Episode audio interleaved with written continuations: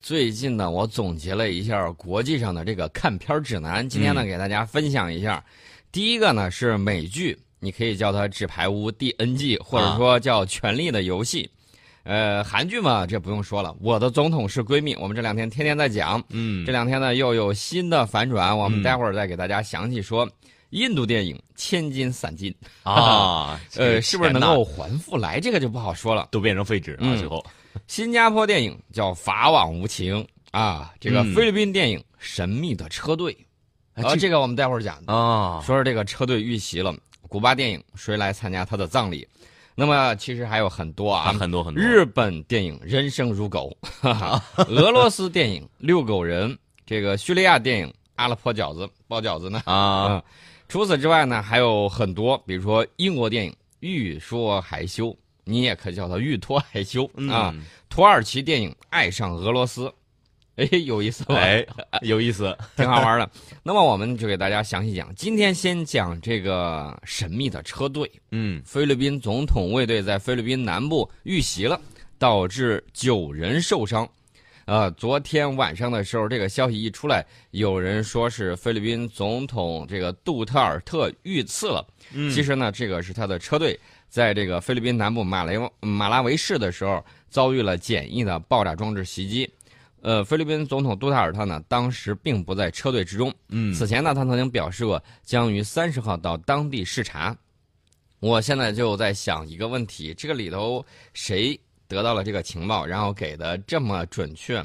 要知道他要往那儿去，他这个车队什么样的标志，然后过去之后会是什么样的情况？第几辆车从哪儿经过？这个简易爆炸装置怎么埋的就那么准确呢？对，而且就没有人发现啊！这是不是这个《权力的游戏》那个主演国现在终于啊大选告一暂时告一段落？嗯，然后腾出来手了，终于开始玩这些东西了。而且这个背后是不是另有隐情，我们还不知道啊。我一直都说他绝对不会亲自出手，他要做的话，一定是找个什么白手套啊什么之类的。嗯。那么我们知道，这个杜特尔特呢，计划是三十号到马拉维市去视察正在跟毛特组织作战的政府军。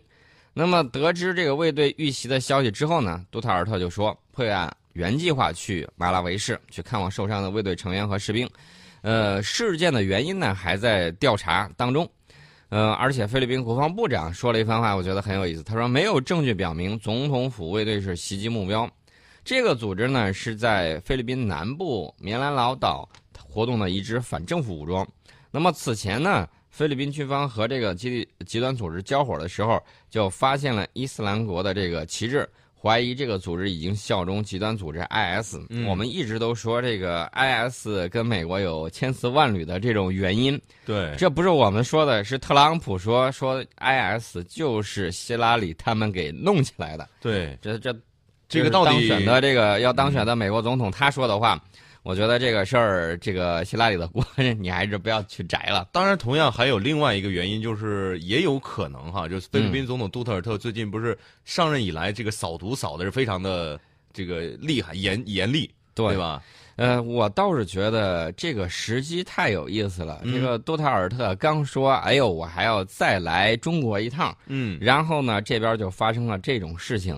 难道说冥冥之中有一股神秘的力量在想怎么做？而且杜特尔特曾经不是说过，说某一个组织要暗杀他 啊，就是我们说的这个 CIA 嘛。嗯除了 CIA 之外，我看到另外一些消息，就是说杜特尔特他的这个总统卫队，嗯，派出了一些精锐人员到我们这儿接受培训，所以说大家就会发现，这个有些人呐，办很多事情，我个人觉得。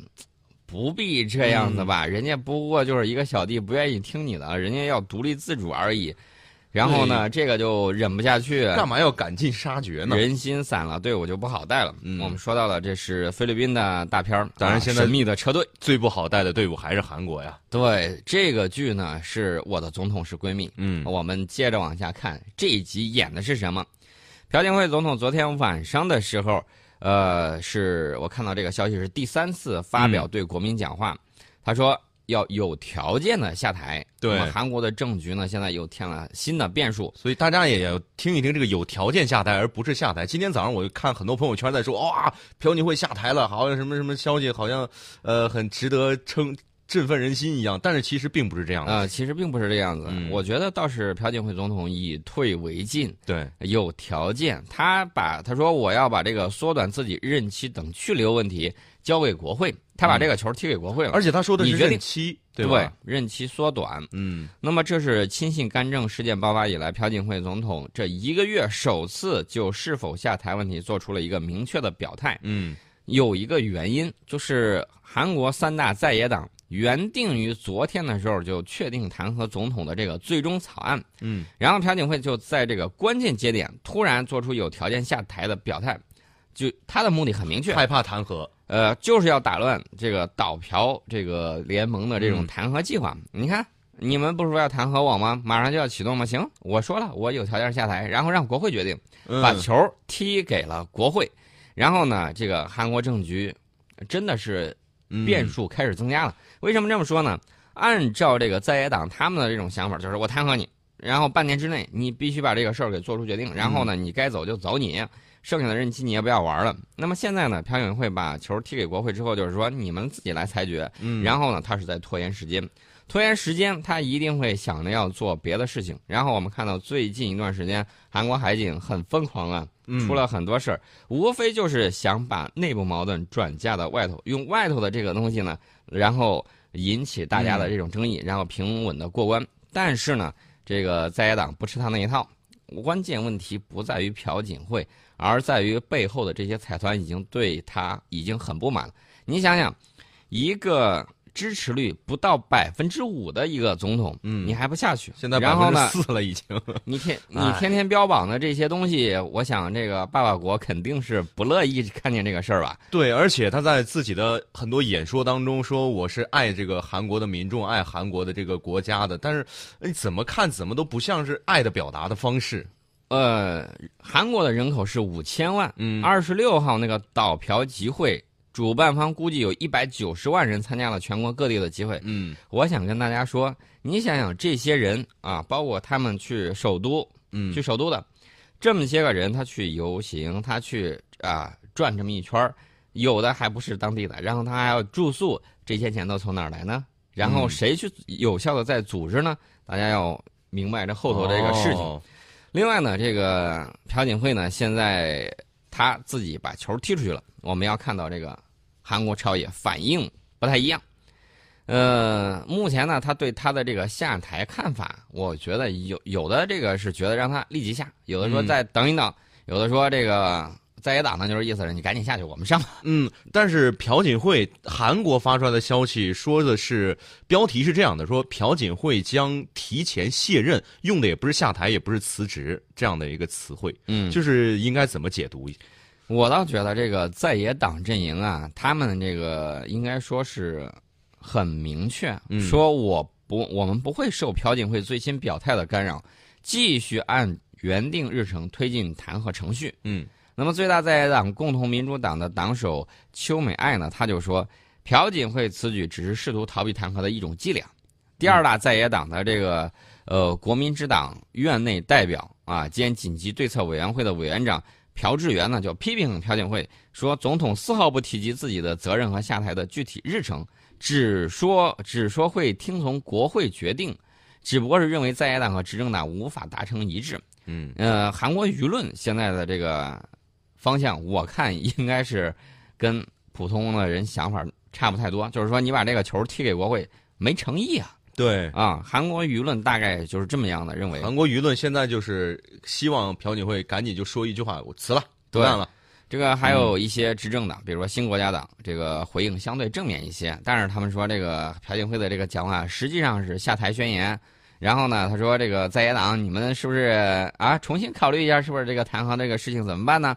所以说呢，各自从不同自己的利益出发，嗯你，比如说在在野党肯定是想着赶紧下去，我上去，然后呢，这个执政党肯定想着，呃，先拖一拖，嗯我们这还屁股还没坐热呢，让我们再坐一会儿，然后你要是真想切割的话，那是不是拖延一下，换个人或者怎么着，嗯，让我们把这些事情给安排安排？嗯呃，在野党不要操之过急，他这个执政党他会这么想。嗯，然后呢，这个韩国民众那肯定就是你赶紧下去吧，越早越好对吧越早越好。但是无论是怎么样，他是下去的，但是这几个结果是不一样的。是吧？嗯比如说弹劾下去的和辞职下去的，还有这个提前卸任下去的，他他可面可能面临的东西是不一样的。对，那么现在民意的这种支持率呢，已经跌至冰点，嗯。执政能力几乎是完全丧失。如果说两边就在这么硬扛着，我也不下去，然后那边说你必须得下，这么久拖不决的话，大家想一想，呃，一个国家之内，如果说天天就因为这个事儿在这儿动荡，他还有什么能力去执行其他的事情？对舆论的不断膨胀，不知道会发生什么样的事情哈。对，所以说呢，这个韩国的内政外交都会受到严重的影响。呃，那么现在作为朴槿惠政府核心人物之一的黄教安，他目前也面临要求其下台的这种压力。呃，而且这个共同民主党的这个党首邱美爱就说了，说黄教安没有代理执政的资格，必须下台。嗯呃，现如果他们继续进行这种拉锯战，就刚才你说的，民众肯定会对国会甚至韩国的政治体制，呃，更有更大的不满。嗯然后呢，大家想一想，这个韩国一向这个民众，呃，他们的这个性格比较刚烈。嗯然后呢，之前在抗议日本的时候，我们经常会看见有这个剁剁手指头的这种情况，哦这个我很不赞成啊。但是他们那种刚烈的这种性格，我估计有可能会引发剧烈的这种社会动荡。这个不好说啊，啊，这个不好说。所以说呢，我觉得朴槿惠应该顺应你既然说顺应民意嘛。顺应民意吧，看看嗯目前的这种情况。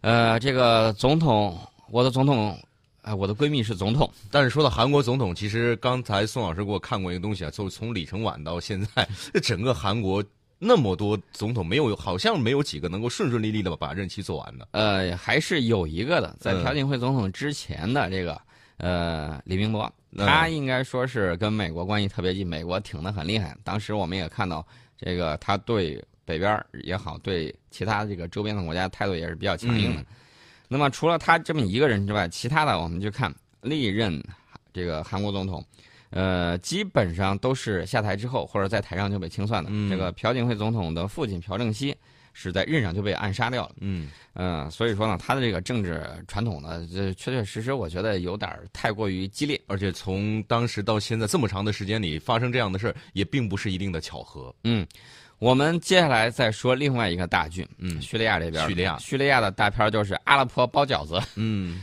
现在叙利亚政府军呢是有望收复重镇阿勒颇。我一直就说你们打的这个速度太慢了，打了一个月收复了一半儿，一半儿。一半儿这个怎么说呢？我就觉得速度比较慢，对他的这个战术指挥各个方面，我表示，呃，还可以再更进一步嘛。嗯，要说这个慢的话，你说一个月打了一半，那两个月应该全攻下来了才对啊。呃，不知道 两个月不好说啊。以目前这个态势发展下去，政府军拿下整个阿拉伯应该只是时间问题。一旦夺回这个重要的城市，那么叙利亚政府呢，在战场上和谈判之中都会掌握更多的主动权。在这儿呢，我再提醒大家一下，嗯就是谈判桌上，就战场上得不到的，谈判桌上你也得不到。你要想有更大的发言权，这谈判的时候，大家遵循的都是实力原则。嗯你有这样的实力，然后你能够展示这样的实力，而且有告诉大家我有这个使用这种实力的这种意志，嗯你这个威慑战略才可以有，你谈判的时候才有底气。对，那么未来一段时间，如果说顺利的把阿拉伯全部给拿下，叙利亚长期的这种政治僵局有可能就会被打破。嗯，呃，到时候美国一看，哟，阿拉伯撤吧已经拿下不玩了吧？不是撤吧不玩了，啊而是另外一种说好，我承认，呃因为你打了已经很艰苦了，嗯打下来之后，这个想再进攻也是很难的一个事情。嗯美国呢又不方便直接出手，他要是真出动地面部队了，我是很欢迎的。嗯中东的泥潭跳进去你就不要出来，他上次跑得太快，一看这个伊拉克还有这个阿富汗地区嗯不，太好，中东要乱，脚底抹油，噌一下跑了。中东不是有一个别，就是另外的外号叫做什么？叫做什什么坟场 那是阿富汗啊？帝国坟场。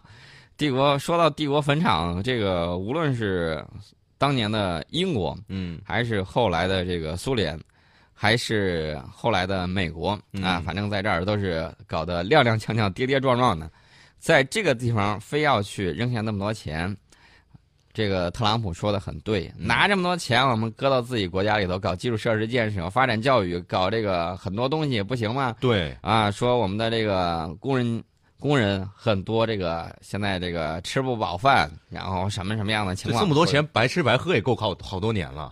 白吃白喝，其实花不了太久，嗯但是一定是投资在这个能够不断带动产业发展的这种新领域。嗯你给社会提供更多的这种呃产品也好，更多的这种工作机会也罢，这些呢才能够引领你整个国家的这种发展。你要是光去弄军工产业，我说句实在话，这个东西一定要有一个很好的比例。古人都说的很对了，说这个国虽大，好战必亡。嗯啊，天下虽安，望战必危。大家一定要记住，我们现在就是承平日久，大家一定要绷紧这根弦儿。嗯、因为在我们看不见的地方，嗯有那么一群人把黑暗挡在了外面。不然的话，我们看看我们周边，阿富汗跟我们离得很近，巴基斯坦、印度这都挨着的。然后我们再看看这个东边，东边那个日本、韩国，嗯呃，这两个国家，我说句实在话，他们俩如果不在亚洲，如果把他俩放在欧洲或者放在其他一些地方，他在哪儿，他都可以是一个有声有色、很厉害的一个国家，最起码中等强国是没有问题的。但是为什么偏偏放在亚洲就不行了呢？问题是，这是当年地球造陆运动的时候，地球板块漂移的时候，就出现了这么个情况。嗯这个谁也这是搬不走的你。除非你科技足够发达，你把你整个日日本欧这个韩国的大陆大陆板块全都拉到那边的州去，呃，火星可以考虑一下嘛，火星可以考虑一下赶快回家吧。啊、然后我们接着说这个呃阿拉伯包饺子的这个事儿。嗯呃，现在我们看到这个陆续以来最，咱们就说最近三天的吧，三天的战果。二十六号，这个政府军是夺取了阿拉伯东部的这个哈纳哈纳诺区，这个地区从二零一二年以来一直是被武装人员占领的。这个是反政府武装在阿拉伯地区占领时间最早、控制面积最大的一个区。然后呢，二十六号给夺取了。二十七号的时候，政府军又拿下了位于反政府武装控制中间地带的这种萨胡尔区。控制这个地方有什么好处呢？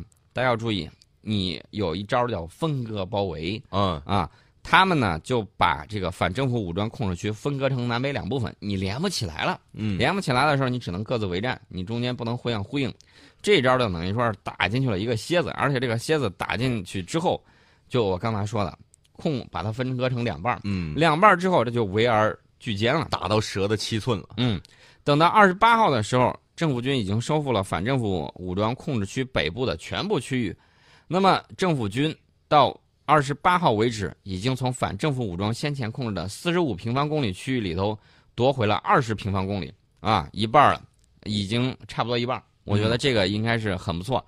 那么在这个时候呢，有好几千阿拉伯民众就逃离反政府武装控制区。